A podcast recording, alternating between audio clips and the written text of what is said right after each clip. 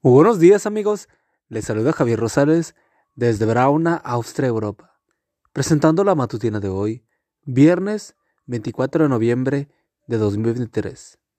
La matutina de jóvenes ya por título El oso y el cazador.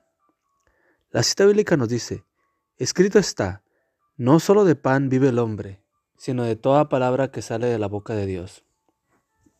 Mateo 4:4.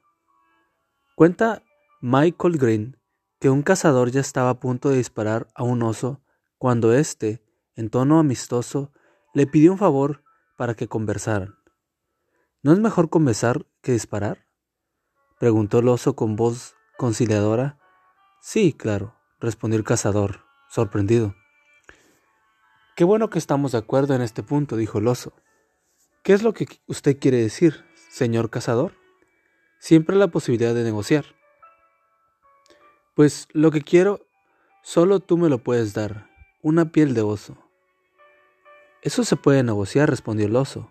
Usted quiere una piel de oso y yo, en cambio, deseo tener mi estómago lleno. Negociemos. Entonces el cazador puso a un lado el rifle y se sentó con el oso para conversar. Dice el relato que las negociaciones fueron todo un éxito. El oso quedó con el estómago lleno y el cazador abrigado con una piel de oso. Pero los testigos del hecho dicen que solo vieron al oso alejarse del lugar. 1500 ilustraciones para predicaciones bíblicas, página 76. La moraleja del relato, ten mucho cuidado con quién te sientas a negociar. Cuando en el desierto el tentador intentó convencer a Jesús de que llegaran a un tipo de acuerdo, el Señor lo puso en su lugar con un escrito está. El ejemplo de nuestro Señor nos enseña que cuando hay el más mínimo riesgo de comprometer nuestros principios, la conducta más segura es pararnos firmes en la plataforma de la palabra de Dios. Por esta razón, de esa contundente victoria en el desierto de la tentación, escribió el N.G. de Guay, en el deseo de todas las gentes, en presencia del universo, Cristo atestiguó que es menor calamidad sufrir lo que venga que apartarse en un ápice de la voluntad de Dios. Página 100. Que todo el mundo sepa que cuando los principios y de principios se trata, tú no vas a negociar.